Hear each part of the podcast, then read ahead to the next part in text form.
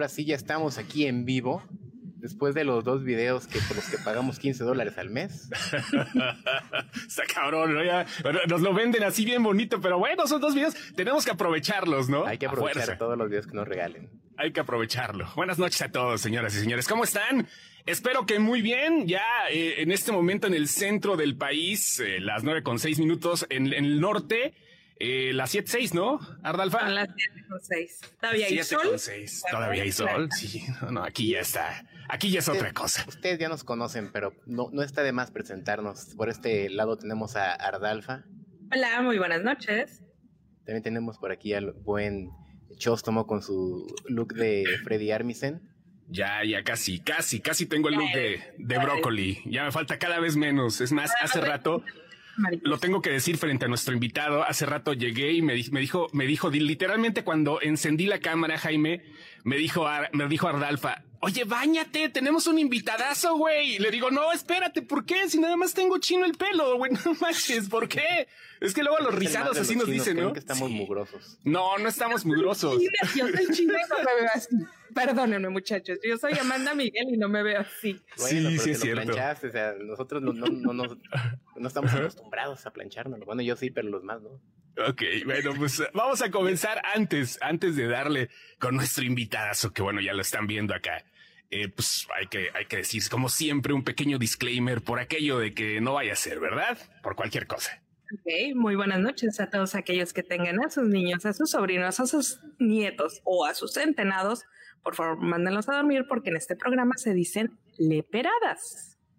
Perfecto. Jaime, ya que, te quedaste advertido tú también, si tienes ganas ahí de, de, soltar el vocabulario, también eres bienvenido. ¿eh? Aquí no, no nos.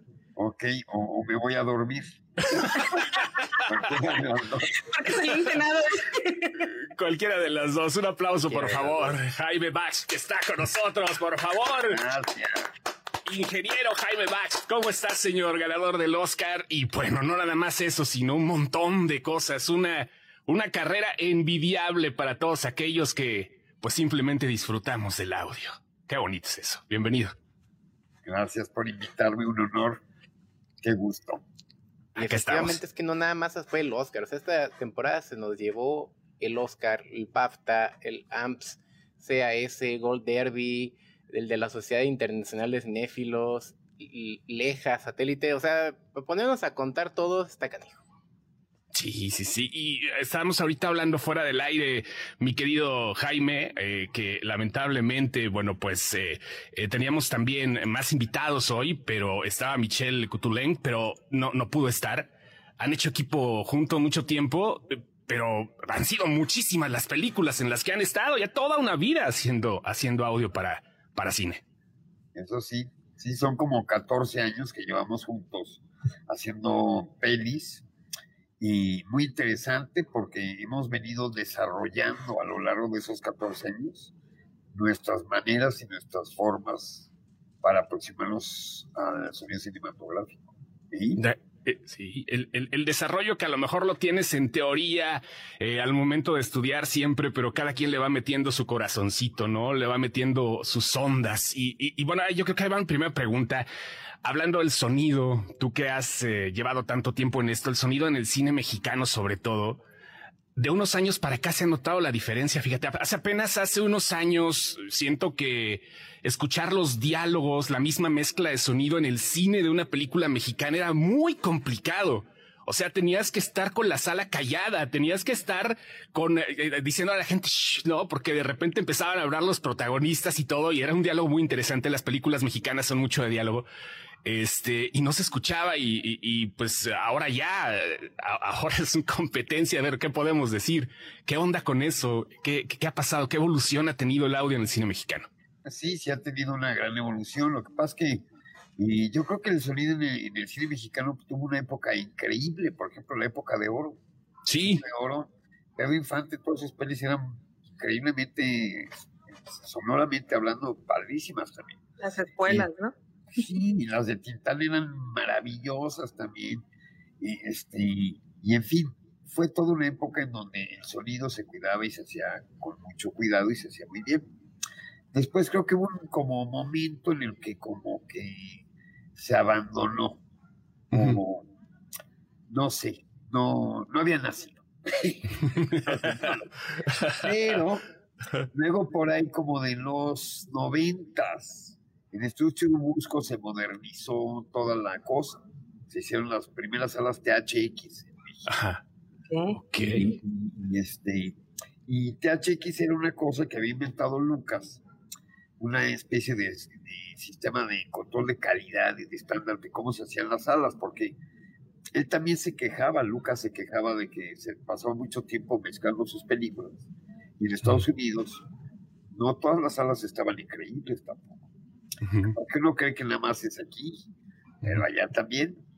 Y entonces él se preocupó de eso y fue que se le ocurrió organizar a un grupo de ingenieros este, especializados a que buscaran qué era lo que se podía hacer para crear un cambio cualitativo al menor costo posible para que las salas se modernizaran. Ese fue ese concepto THX. Entonces, México puso en Churubusco sus dos primeras salas, bueno, su primera sala empezó con una.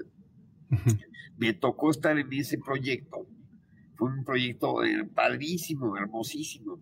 Ahí aprendí muchísimo. Yo estoy agradecidísimo con Churu. Para mí Churu es el alma mater. Y, este, y ahí creo que empezó eh, el cambio, el sonido eh, por parte de todo un equipo, porque la tecnología y una sala nueva no hacen la diferencia. Claro. De hecho, nuestras primeras pelis eran horribles. O sea, yo hasta les decía a todos, oigan, vengan a echar a perder, ya vienen a echar a perder su película con nosotros, bien. pásenle, pásenle, ¿no? Pásenle, pásenle a lo barrido. Y entonces, este, y no, pues te tardas un rato en entender cuál es el proceso. La tecnología no lo es todo, necesitas a la gente. Yo los exhorto a que pongan este, este sistema que tienen aquí para transmitir. Sin, sin ustedes, pues no hay nada. Claro. Tienes que meterle corazón al final, ¿no? Tienes que meterle corazón y tienes que echarle ganas, pero además se necesita la presencia humana, es para los humanos. Entonces, claro. digamos que a partir de los noventas, y Churubusco logró convocar a muchos de los sonidistas mexicanos muy talentosos, con mucha idea, mucha creatividad y mucho de todo, para que y otra vez le echaran muchas ganas. Nunca le dejaron de echar ganas, pero uh -huh. si no habían, eh, la, la, tecnología, llegó un momento que se abandonó y la tecnología como, se como, que, como que el sonido no era muy tomado en cuenta, ¿no? No, no, era, no era algo que, que dijeras, ah, voy a ver una película quiero escucharla, quiero, quiero escucharla, quiero ponerle atención a cada detalle. No era muy tomado en cuenta en ciertas épocas hasta que, digamos, también, como tú dices, comenzaron esos cambios, ¿no? Sí, yo diría que sí. Creo que ese, ese tema sigue existiendo ¿eh? uh -huh. actualmente, o sea, porque el cine es, es, pues, es, ¿qué será? Es el lenguaje de la imagen. Vamos a ser, vamos a ser honestos. Sí, el sonido es el 50%, sí.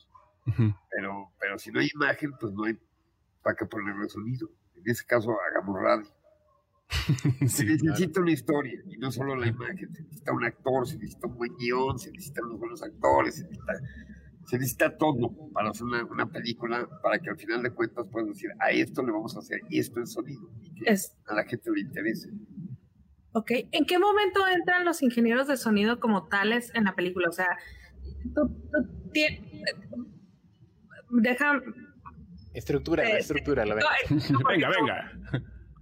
Yo me di cuenta cuando, cuando estábamos haciendo, cuando, cuando quedaste nominado al Oscar, me doy cuenta que soy muy fan del trabajo de ustedes.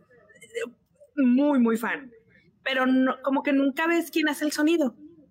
Pero ya cuando ves lo que ha hecho, dices, oye, a mí me gustó mucho lo que se hizo en esta película, me gustó lo que hizo en esta película, y te das cuenta que son exactamente las mismas personas. Eh, en particular, a mí me voló la cabeza el trabajo en Belcebú. O sea, el, el, el, el, momento en que la chava se corta la yugular y que puedes escuchar. Eh, spoilers, spoilers. Tranquila. Los primeros, los primeros dos minutos. Eh, se corta la yugular y puedes escuchar el momento en que se corta la yugular o que subo al segundo piso y, y sigo sintiendo este miedo de, de, estoy escuchando el sonido de la película, ¿en qué momento entras tú como sonidista y dices, esto se va a desarrollar de esta manera? O sea, eh, Emilio Portes obviamente eh, era el director, que ya lo tuvimos aquí, pero ¿en qué momento el sonidista dice, yo voy tejiendo esto en, esta parte? Y aquí me parece que puedo poner esto. Bueno, de hecho lo que pasa es que el sonido en el cine tiene tres grandes momentos. Uno que es el momento del rodaje, ¿no? Hay todo el equipo de cámara y ahí están actores, por supuesto, director, este, y hay alguien que va a grabar todos los diálogos y que va a grabar todas las acciones que son sincrónicas con la cámara. Ese es un primer sonidista, que es el que hace el sonido directo. Por ejemplo, los franceses premian mucho al que hace el sonido directo. Siempre, de siempre, es histórico. Él y el fotógrafo son como dos muy importantes y personajes y este y los escoge el director. Son parte del equipo no no es que sea cualquier gente o sea un fotógrafo lo tienes que escoger con mucho cuidado porque tiene que entender de qué va la película cuál es el estilo cómo quieres que sea la iluminación etcétera cómo, cómo es la composición los encuadres no lo mismo pasa con el sonido si si quieres buenos eh, directos y pues buscas gente que sepa cómo hacer esos directos en esas condiciones. Entonces, este es el, del directo, un personaje que es muy seleccionado por la producción, por el director. No es, no es una persona que llega de casualidad. Okay. Y luego hay otro personaje muy importante que es que ya que se hizo todo eso, ahora hay que armar todo el concepto sonoro en la película, son los editores. Ahora se les llama eh, diseñadores de sonido, sound designers, porque viene de, Estados Unidos. En realidad, en Estados Unidos el más importante no es el sound designer, es el que se llama el sound supervisor. Pero si lo traduces al español, supervisor de sonido pues, suena como garrotero, ¿no? Suena que supervisor de obra, ¿no? el capataz, ¿no? Sí, sí. Entonces como que, que, va a darle más cachón. Más... El gerente de Exacto, para darle más estilo a la, onda. Sound Designer les gustó más a todos. Y, y, creo que México tuvo mucho que ver con que se pusiera ese nombre y se siguió para todo Latinoamérica, si, no mal entiendo. En realidad, el primero que usó ese concepto es un cuate que se llama Walter Mush. Eh, este, él es un, eh, una persona en la que, eh, estuvo en Apocalipsis. Ah. Y, sí, en Apocalipto el paciente inglés y ha hecho muchas pelis. Walter es como el gran gurú de, del sonido de, Hollywood. Y él acuñó el concepto de sound design.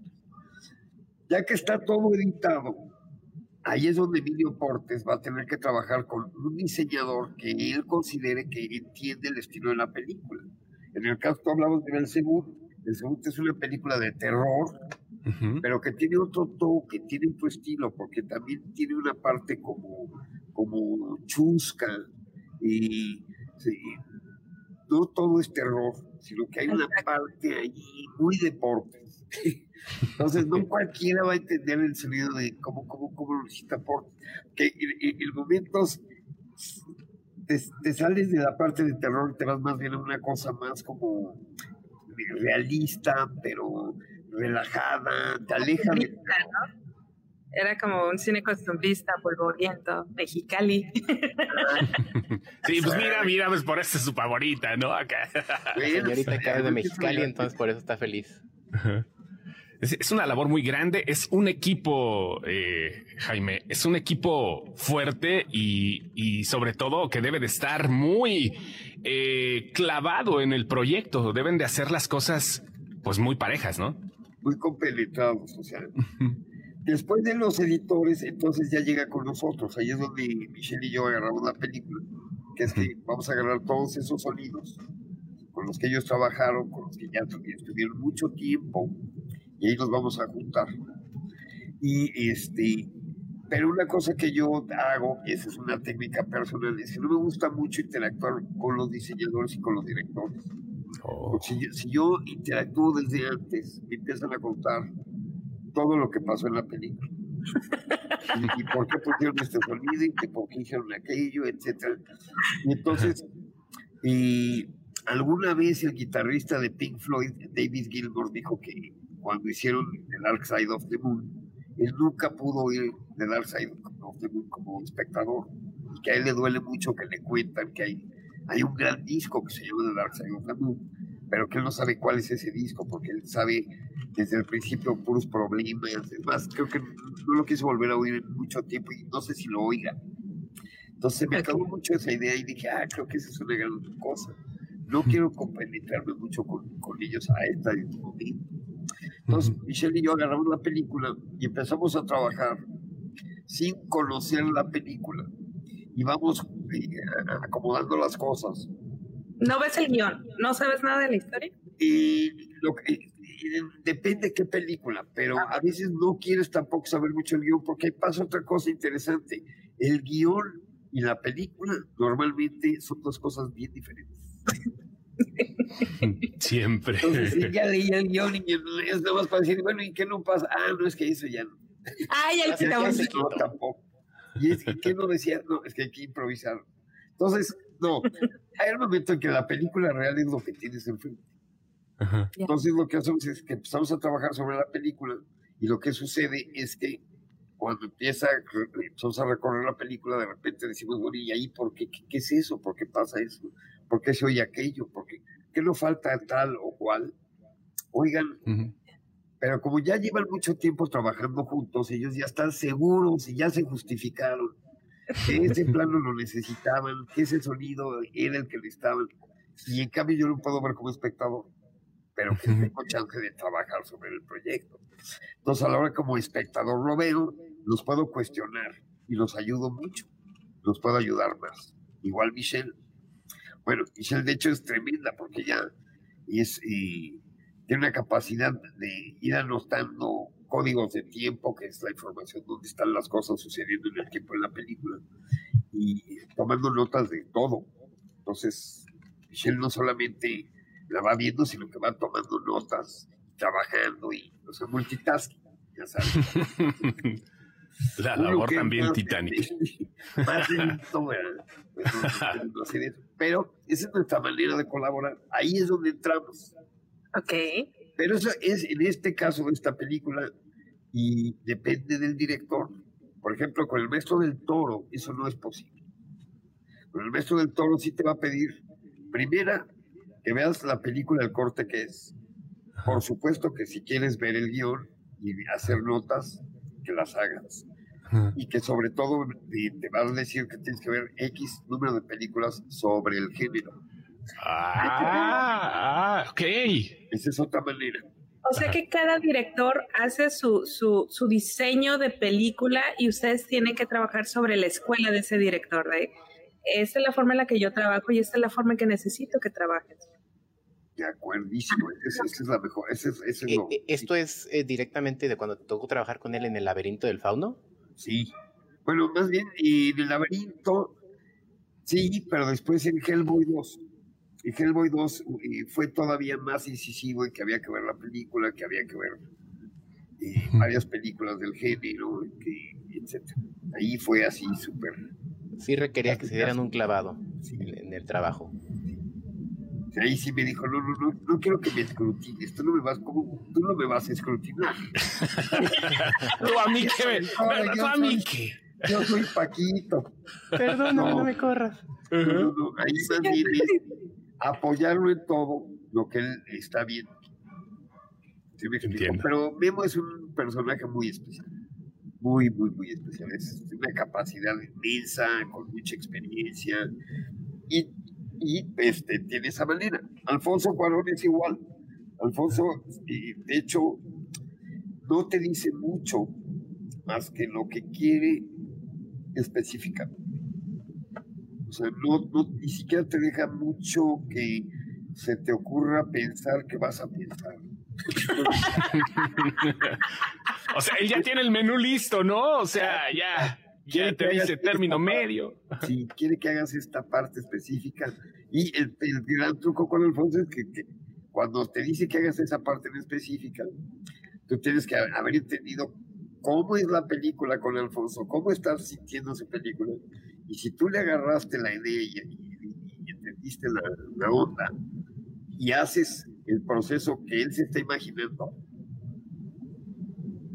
ya, ya eres parte del equipo, si no olvídate. Te va a conseguir. Queridísimo Jaime, es que hemos visto tu evolución desde clásicos ya como Profundo Carmesí, Bajo California, La Ley de Herodes, y pasando por todo lo que nos has dicho, el laberinto del fauno, Apocalipto, te aventaste, eh, también ahí estuviste en Roma. Eh, las, ya no estoy aquí, tengo entendido que también anduviste ahí en el proyecto y en Nuevo Orden, y llegamos hasta lo que te llevó a culminar con un premiesazo que fue Sound of Metal. Jaime, recrear una experiencia auditiva, esto nos lo ha preguntado mucha gente, tan similar a, alguien que pierde el oído, o sea, la experiencia de llevar al, al espectador a algo de una manera meramente con el audio, porque sí entendemos que también, como esto, el director de fotografía tiene que ver, el director en sí tiene que ver, la manera en que el, actor lo, lo, lleva a cabo en pantalla, todo, todo es una experiencia inmersiva, pero creo que en el, en el caso específico de Sound of Metal, ustedes son los que se llevaron, yo creo que la labor más difícil y también yo, yo creo que les hacer el, el 90% de las palmas. Perdón, pero sin eufemismos, hacer sonido de la sordera. O sea, fácil. ¿Qué onda? ¿Cómo fue el proceso de crear esa sordera en Sound of Metal? El proceso de crear esa sordera también tiene que ver con que es otra manera de de la película. Por ejemplo, en este caso, el director Darius lo que hizo es que no quería un diseñador sonoro para mí la gran diferencia entre un diseñador sonoro y un artista sonoro en este caso es que un diseñador sonoro se va más por la idea de contar historias, eh, en lo que se llama el storytelling, se va más por apoyar el storytelling. Y un artista sonoro se va más por la parte emocional. Y bueno, en el caso de Nicolás Becker, chance no debería de definirlo así porque no es tan clara esa definición, pero sí podría decir que Nicolás Becker es un, artista sonoro. Entonces, él ha trabajado en muchas otras cosas.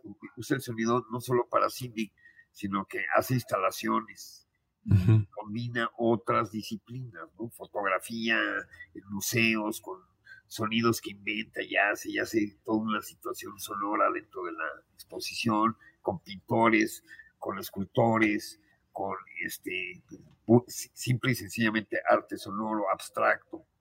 Y no sé si ubican a Brian Eno, Brian el maestro. Sí, claro, claro. Gran productor. Ha trabajado con Brian Eno. Entonces, este, ahí lo que sucede es de que Darius, y ahí es donde viene la mano del director, Darius lo que hace es que busca este artista sonoro que está más enfocado en la parte emocional. Un año antes de empezar a filmar la película. Entonces empiezan a investigar con gente que ha perdido el oído, la audición también, a diferentes niveles de sordera. Hablan con doctores, hablan con científicos y finalmente se llevan al actor principal, a Riz, se lo llevan a, un lugar en, Francia que se llama el Camp. Por cierto, Nicolás es francés, el franchute de y con un tremendo personaje de encanto de persona, súper locochón, súper creativo.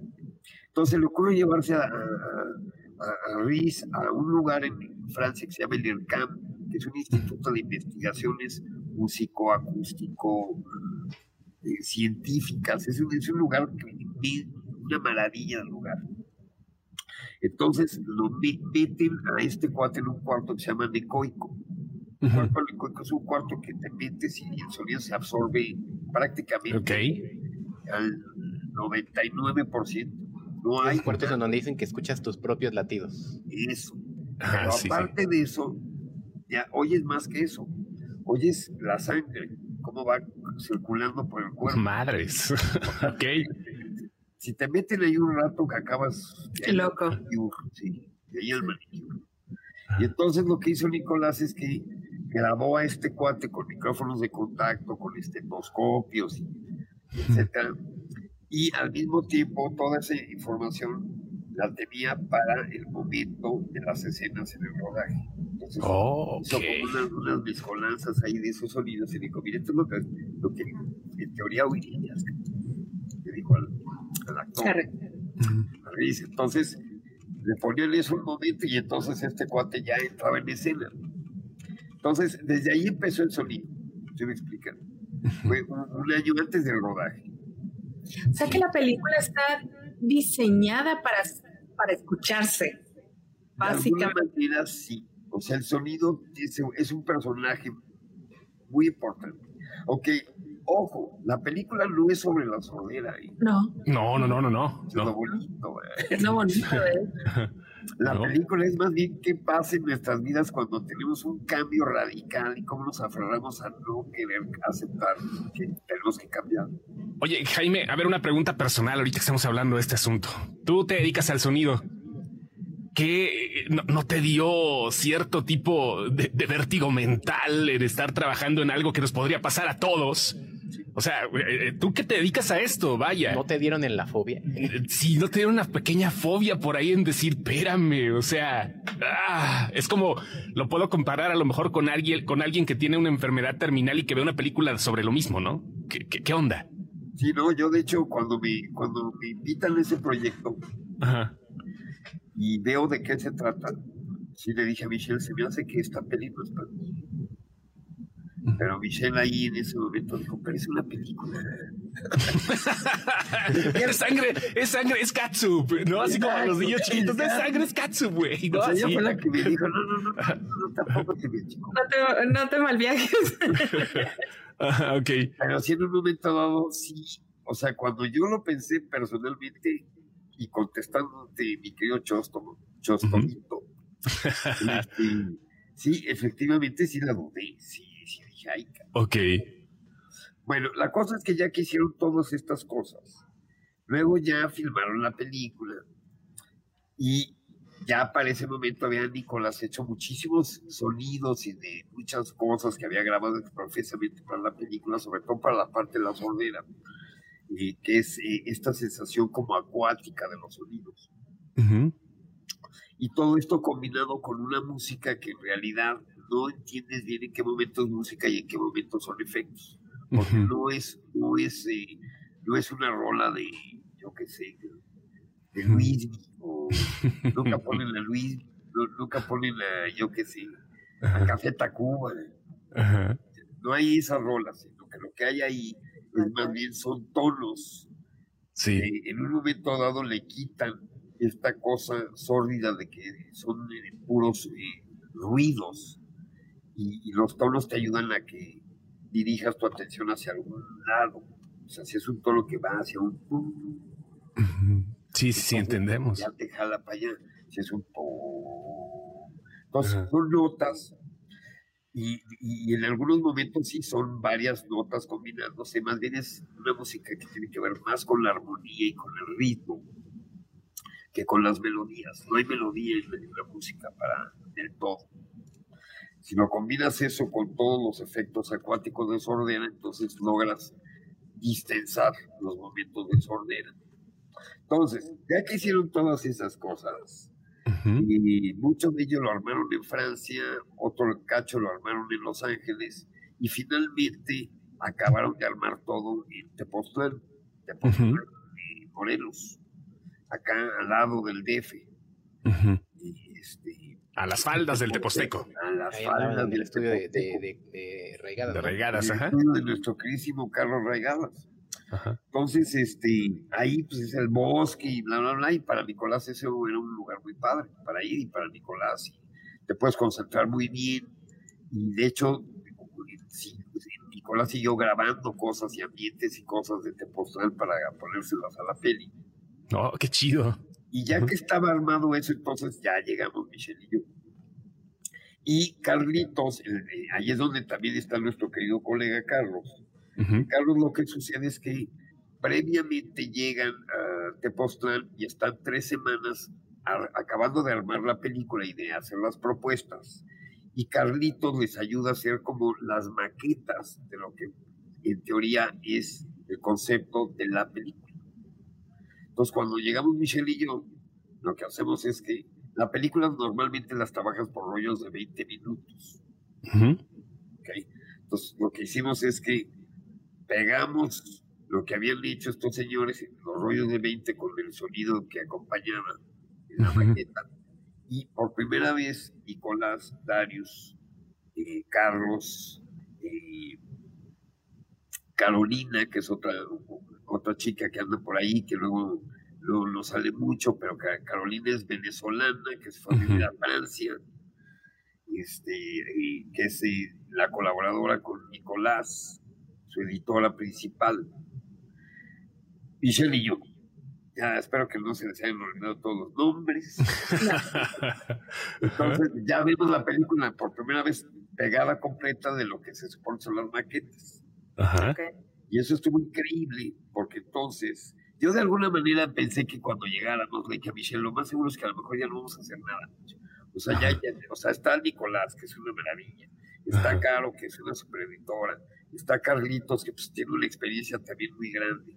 Está Darius. Pues ya que vamos, nos vamos a ir a aplaudir. Acá a lo mejor a hacer las palomitas. Ándale. Pero el tema es que cuando empezamos a ver la película, lo que sucede es que y Michelle y yo tenemos una cosa de como que nos conectamos bien chistoso, porque cada quien está en su lado, Michelle estaba tomando notas, tomó como 600 notas, con código de tiempo y todo, de cada detalle en la película. Yo no apunto mucho porque no me da tiempo, ya para cuando encuentro el lápiz ya paso. Pero lo que hago es que me fijo más bien en cómo es la dinámica emocional de la película. Eso es lo que me interesa sobre todo. Y entonces, un momento en que, así como que pasaban ciertas escenas y nos volteamos a ver Michelle y yo, así como diciendo, ¿qué es esto? Esto le falta muchísimo. tómala. Sí, dijimos, tómala. Ahorita, si les decimos, igual nos corren la patada. Güeyes, ¿qué les pasa? y resulta que no. Más bien, este, a la hora que Darius, el director, vio que Michelle estaba tomando tantas notas, le pareció una cosa rara porque nadie había hecho eso en la película. Se espantó como cuando uno va al, psicólogo. Sí, a huevo. Había sacado prácticamente un pergamino ya de la película. Y yo le dije, mira, para mí hay cuatro momentos que hay que fundamentales de, la película que hay que arreglar. Los conciertos no me los creo. Pues este cuatro se va a quedar sordo. Así uh los conciertos, pues parece que estamos oyendo a, a Debussy que no conocen el rock and roll o qué les pasa. Y segunda, toda la parte antes de que él se vuelva, empiece con el tema de la sordera, tenemos que buscar máxima naturalidad. El sonido tiene que ser prácticamente invisible. A nadie debe llamar la atención. Tiene que estar todo en su lugar. No, no, no puede no estar todo perfecto, porque si no, entonces el sonido te empieza a molestar. Y entonces cuando se vuelve sordo, ya para ese momento dices, ya vamos. Claro, porque crean una incomodidad increíble a través de eso. Lo, sientes mientras ves la película. Bueno, entonces, y luego viene toda la parte de que la sordera tiene que ser progresiva. Pero el tema de la sordera es que si desde que él se empieza a volver sordo, todo se empieza a oír como dentro de una alberca, y te vas a dar una hora y media de alberca, pues ya no sé si les ha pasado a ustedes, pero yo... Sí, al rato va a estar así con el, con, el, meñique sacando la cerilla, ¿no? Sí, sí. Acabas con los dedos como de abuelito, ¿no? Ya de Ándale. tiempo de estar en el agua, dices, no, espérame. Entonces lo que se buscó mucho fue y corregir que los momentos en donde estábamos en el pensamiento del personaje, esos eran los momentos de la sordera, y esos eran los momentos acuáticos. Pero cuando no queríamos estar dentro del personaje, sino que el personaje se volvía parte de su realidad y de su entorno, tenemos que regresar a una super hiperrealismo sonoro. Y entonces eso les, les encantó la idea de estos juegos. Es, eso es lo que, lo que vimos al principio de la película, ¿no? Los detalles sonoros que estaban bien marcados, este, por lo mismo, ¿no? Ah, estás escuchando muy padre desde el bullet, ¿no? Hasta pasando por cualquier sonidito, ¿no? El foley. Pero vaya, eso, eso dio parte eh, para que cambiara por completo la atmósfera. Y esto debió de haberse disfrutado en, en cines, eh, Jaime. Esto debió de haberse disfrutado con una sala a oscuras en una pantalla gigante. Lamentablemente no, no fue así en, en general. Se estrenó la película, perdón, en formato casero, que bueno, está perfecto, ¿no? A final de cuentas es eh, una plataforma como Amazon Prime, hablando de México eh, y de varias partes donde se estrenó ahí, que tiene los parámetros suficientes como para poder decir el sonido está bien, ¿no? Ahorita durante la pandemia ha habido mucha gente que ha estado comprando equipos, ha estado haciendo, tratando de hacer más confortable su entorno ante la falta de cine. Tú como ingeniero eh, recomiendas, digo, no sin quitar las alas que en algún momento tenemos que regresar al esplendor, recomiendas que podamos hacernos de un equipo. La verdad hace falta para este tipo de películas. Eh, o, crees que sea más la, la practicidad lo que viene? de ver el, contenido en cualquier plataforma? No, bueno, otra vez es que depende, yo creo que depende del tipo de, espectador. O sea, la gente cinéfila siempre está viendo a ver cómo le consigue, qué, salió nuevo y está, pues quiere ver lo mejor que puede sus películas. La gente que no es tan cinéfila, pero que le gusta el cine, pues a lo mejor dice, híjole, pues comprar para qué, no, no, ahí está. Entonces, no, no, entonces pero, pero pues, hay para todos. Y luego mucha gente lo ve en el teléfono. Ahí viene la película. Sí, sí, sí. Entonces, este, pues en el caso de San una de las cosas que sucedió es que el formato que usamos para hacer la película para el cine es un 5.1, un famoso 5.1. No es ni siquiera Atmos, que es la última de las versiones. O DTSX, ¿no? Acá, no. Nada, nada exorbitante. De hecho, Nicolás, cuando hablamos del, del formato, me dijo, yo quiero que sea ahí adelante. La película pasa allá adelante. Ya le tengo que decir, oye, Nico, tampoco, no seas... Aguanta, ¿no? y al final le, encantó y, funcionó muy bien el 5-1. El 5-1 es un formato que en los cines además funciona muy bien, es el que más tiempo lleva. Y como que ya todos los cácaros ya entendieron bien cómo, cómo funciona. es como el estándar para, para lo de adelante y para lo de atrás, ¿no? Exacto, por decirlo. Porque luego está el 7-1 y luego ya viene el Atmos. Pero el tema es que y mientras más complicado es el formato, este, llegas al cine y el izquierdo está en el derecho, el, de abajo está en el de arriba y todo está un poco medio al revés. No sé si les ha pasado, ¿verdad? En alguna ocasión, sí, claro. A ti te debe haber pasado con Roma, ¿no? Sí, a mí me pasó mucho muchas películas, pero con Roma, por ejemplo, que se hizo todo giratorio. Ahora, mi participación en Roma no fue a mí no me tocó mezclar la película, lo que hicimos fue, hicimos todo el doblaje con Alfonso de la película, porque como el formato era Atmos, y el concepto de Alfonso es que todo gira alrededor de la cámara. Entonces necesitaba que todos los, diálogos estuvieran muy limpios para que cuando los movían se iban para atrás y para todos lados, no se fueran con el ruido de la calle moviendo ahí todo el O sea, que fuera parejo, ¿no? Que fuera parejo. Entonces, pero fue muy interesante trabajar en la parte de doblaje, fue una cosa súper intensa, muy intensa. La película la acabaron mezclando en, el Pinewood Studios en Inglaterra. Ok. En fin. Cuando, una, una, una pregunta, a ver, ya terminaste de hacer la película, ya vas como, como hijo del pueblo al cine, ves tus propias películas, no dices, y aquí podíamos haber hecho esto. Y, eh, ay, se fue. Ah, ¿Vas en modo inquisidor contra ti mismo o vas y eres tu propio fan y dices, ah, me la mami, está perrísima? sí. Claro. ¿Con, qué película fue con la que te pasó así de, qué estabas haciendo? con muchas. Sí. Al principio les decía yo a todos, vengan a echar a perder las películas con nosotros. Ah. Echan a perder películas. Este, no, es, es muy importante la.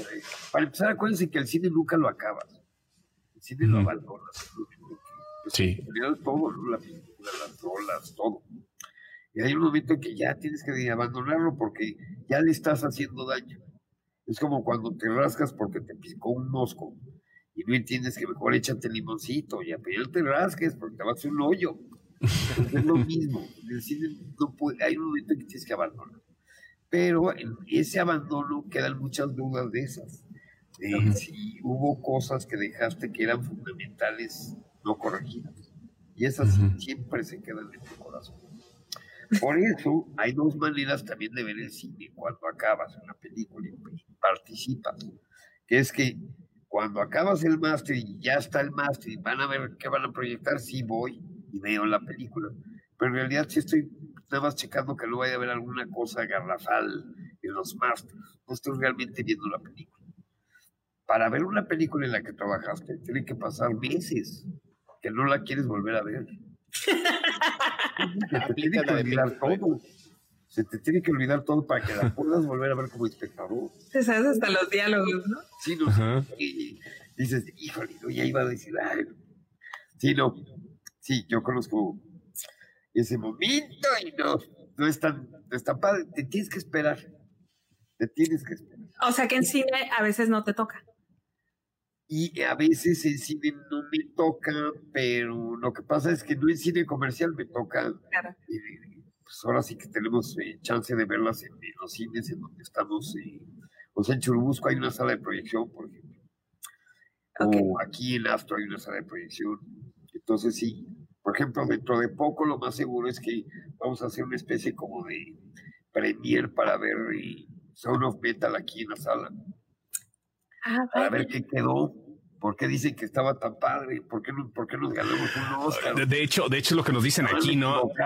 Acá, nos dice Alejandro Montes, eh, que es también eh, director de un festival de cine aquí en Guanajuato, eh, del Festival de Cine de Terror, sí. Y bueno, pues dice que es necesario programarle en algún festival, ¿no? Son películas que, pues son películas que nacen para el cine. El formato va cambiando y estamos completamente de acuerdo, ¿no? O sea, pero el eh, verlas con las características cinematográficas siempre va a ser lo más chido, ¿no? Hasta, hasta con las palomitas, vaya, eso es una experiencia que no se debe de perder.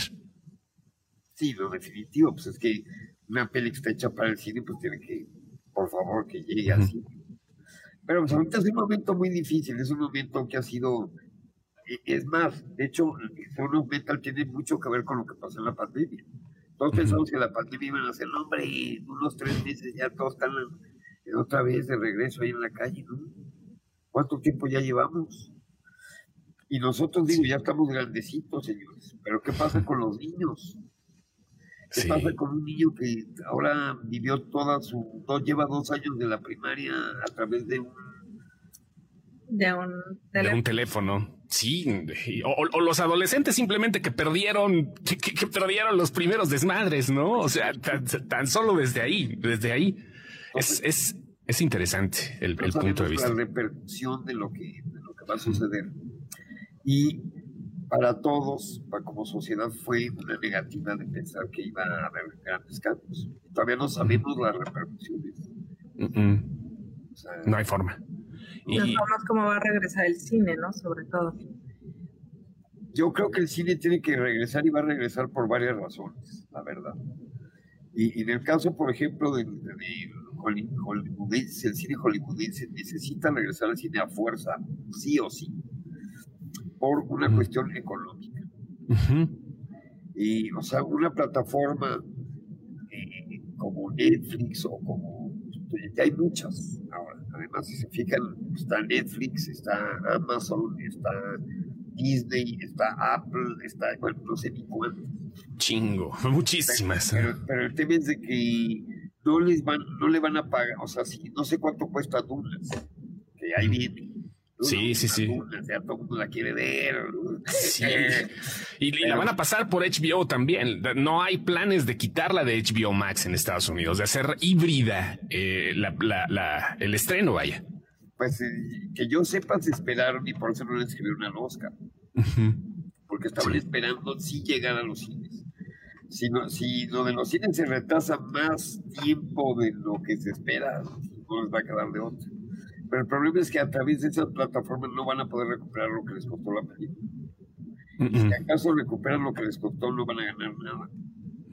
Entonces, si eso llegara a suceder, ese cine, el cine de, espectáculo y el cine de, superacción, pues, no tiene manera de subsistir. Jaime, ¿y el cine mexicano? ¿Cuáles son tus no pronósticos, no, no eres ni, ni que fueras meteorólogo. No, acá el, gurú, Jaime Bax, no. ¿Cuál es, cuál, sería, cuál sería tu idea eh, de lo que pase con el cine mexicano también después de la pandemia? Yo creo que el cine mexicano, claro que se ha visto muy afectado por la pandemia también, sobre todo porque no se puede filmar, porque no se puede, este, pues sí, se paró la, producción del cine. Pero el cine mexicano no depende tanto de la taquilla. O sea, nunca ha sido. Digo, por ahí hay una peli que le va increíble. Nosotros los nobles. Nosotros los nobles. Ándale. Y, pues, la ¿no? O, o, la de Derbez, que le fue así increíble. Y, ¿Cómo se llama? La, ¿Cuál fue la que le fue increíble en el beso? La de no se aceptan devoluciones. No se aceptan devoluciones. O sea, le fue tan bien que no lo podía creer. sí. Pero y, luego de ahí ya otras pelis que no ganaron tanto, pero que recuperaron y ganaron un poquito. Pero son las mínimas.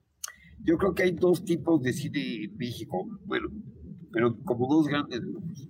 El cine de arte, que necesitan subsidios para hacerse. y el cine que busca la taquilla. Los que buscan la taquilla, pues son los que ahorita, que son todas las comedias románticas. Esas sí están ahorita diciendo, ¿qué onda? El cine de arte no creo que se vea tan afectado en ese sentido, siempre han sido subsidiados. Sí, siempre hay, y siempre hay formas, ¿no? El, cine de arte ahorita también en las plataformas se ha vuelto parte indispensable de las mismas, ¿no? Ahorita en las plataformas. creo que saben cómo, cómo subsistir, ¿no? Es un cine que ellos ya saben el caminito, qué es lo que tienen que hacer para, ok, no vamos a ganar dinero en la taquilla, pero podemos hacerlo por aquí, nos podemos ir por este lado para conseguir más fondos y podemos irnos con este cuate y podemos jalar este, acuérdate del que tiene este equipo que la vez pasada, o sea, es, es gente que tiene otro tipo de mindset en el, en el, en cómo hacer cine a, a, la gente que hace comedias románticas que sí viven de la taquilla, ¿no? Que, que como dices, ocupan la lana, ¿no? Ah, una, una pregunta que eh, ah, cuando, vive el Cebú en, en, en, tele me llamó mucho la atención porque a mí me tocó verla en el cine, pero aquí en el cine la pusieron con un doblaje en español. La película tiene un lenguaje mixto y se perdió mucho del sonido original. ¿Qué película me dijiste? Ya para cuando la volví a ver en tele, el sonido original era distinto. Como que en el cine el sonido se escuchaba más plano, con todo y que el, el sistema de sonido de un cine tenía que ser mejor. Al momento de poner una traducción al español, de la película, algo, se perdió, algo, algo perdimos ahí, ¿no? Ah, pues sí, es que ¿dónde le habrán doblado? ¿Qué le habrán hecho? ¿Qué le hicieron a mi hijo? Y eso me llevó a ver un par de películas que yo sabía que habían estado como en la misma situación y me di cuenta de eso, que al contrario que en el cine se escucharon mejor, era peor. Era peor.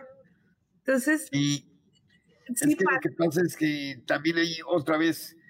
No le quiero echar la culpa a los cines porque esa es la vieja excusa de siempre. No, pero el tema es que luego también a veces sí están muy fuera los cines. O sea, muy diferentes. O sea, es como que dices, ¿y luego qué pasó? Se supone que el cine es una cosa de estándares, chicos. Sí, claro. el cine es de, de las pocas cosas audiovisuales que tienen estándares mucho más controlados. Por ejemplo, la tele, no hay manera de saber qué tele tienes tú. ¿Cuántas millones de teles diferentes pueden haber? Entonces, en una tele se ve morado, en la otra se ve rojo, en la otra se ve, ¿no? Va cambiando todo eso, aunque las teles han mejorado mucho y casi se ve más parecido. Y también depende de quién lo transmite, este, etcétera, qué volumen lo quieres oír etcétera. No hay un como estándar. En el cine tú llegas y estás maniatado, tú llegas, te sientas, te comes tus palomitas, tú no vas a controlar nada de eso, pues se supone que es un espectáculo controlado. Entonces, el tema es que si los cines no hacen el esfuerzo de poner sus estándares bien, pues es un poco triste. porque entonces es probable que en tu casa se oiga mejor.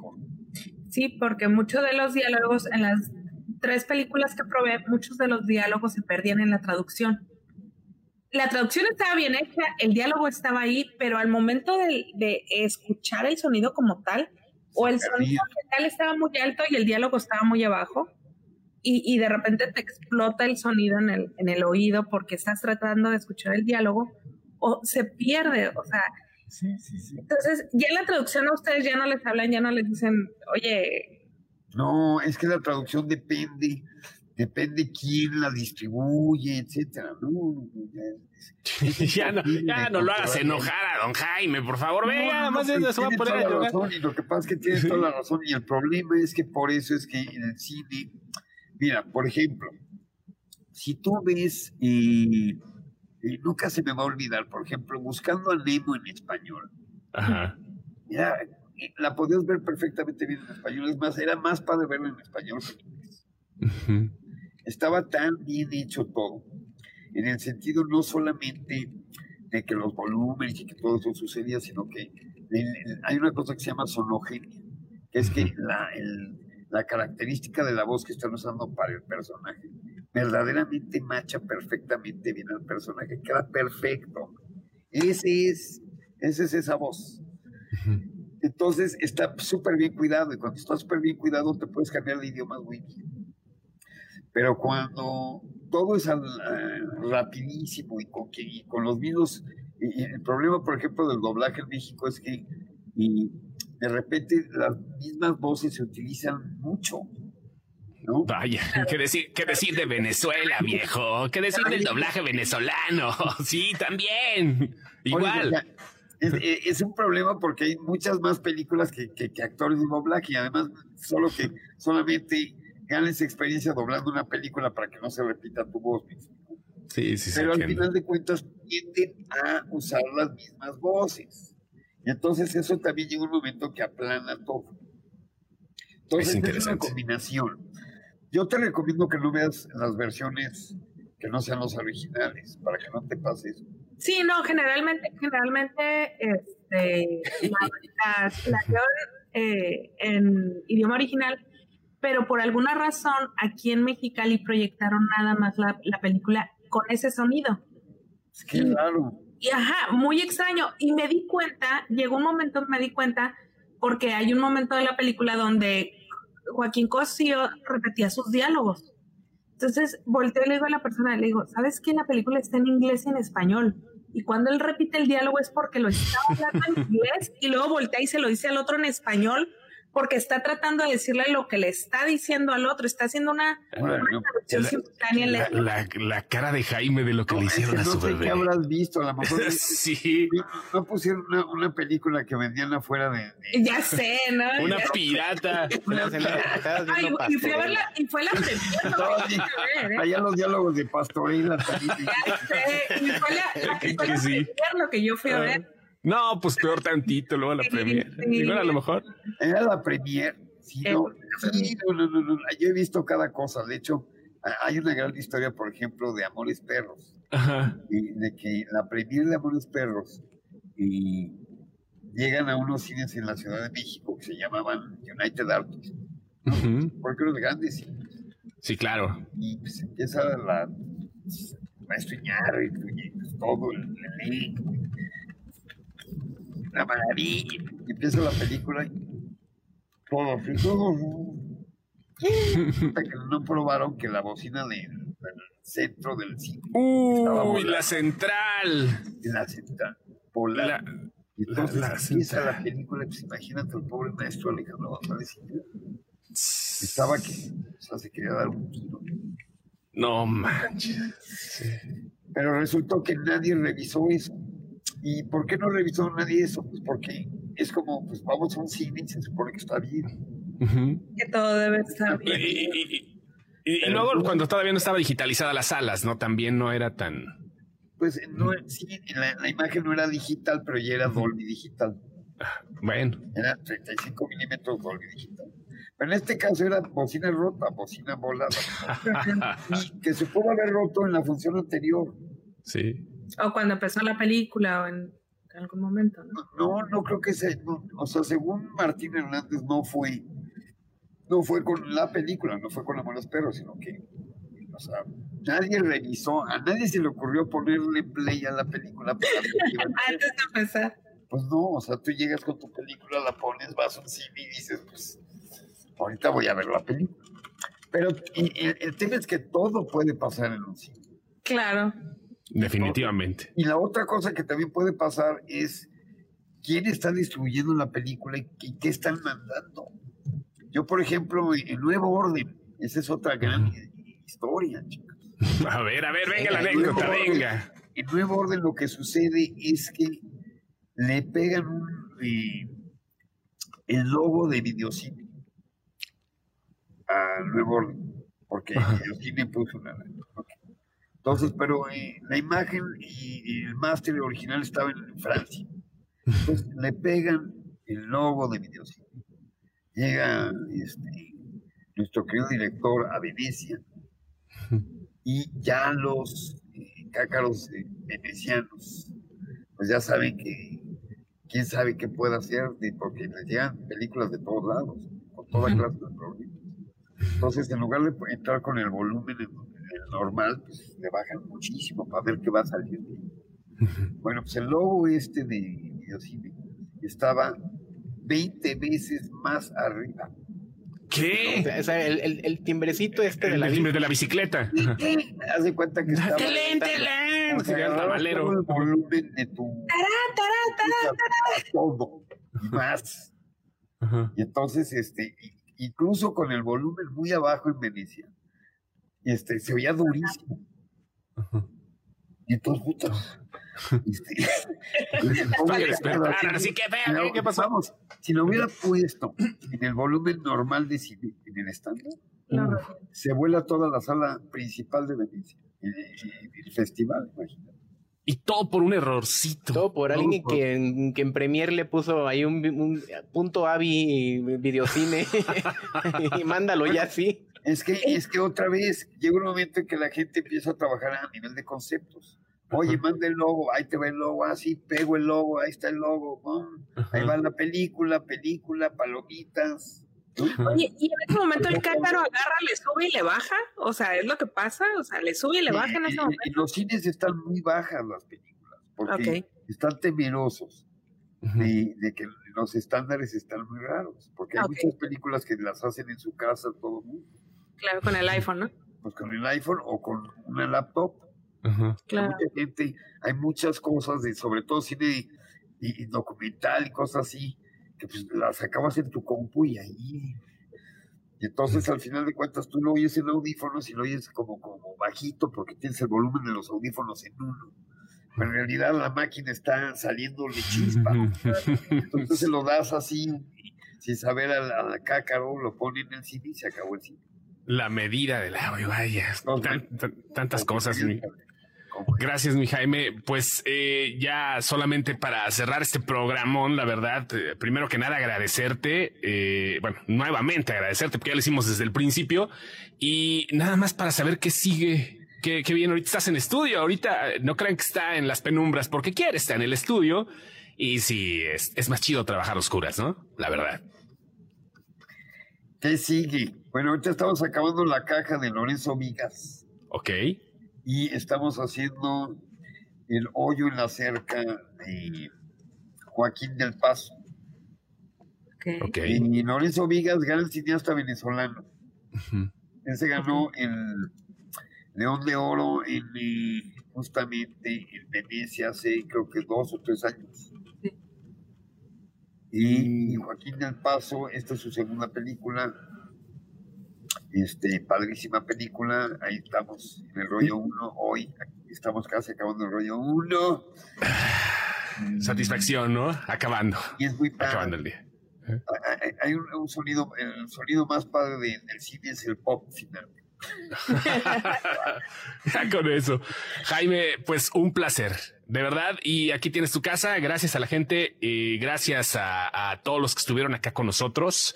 Gracias al buen Beto de Eds también, hombre, que te manda un saludo al Beto Muertes, hombre. Que anda Muchas gracias, Beto. Saludos al Beto, al Beto y agradecimiento también. Gracias. Eh, y pues aquí tienes tu casa, Jaime, lo que quieras, lo que gustes. Cuando quieras venir a reclutar eh, becarios, cuando quieras venir a, echarte un trago coqueto aquí, esta es tu casa para lo que tú necesites. Claro que necesites. gracias, hombre.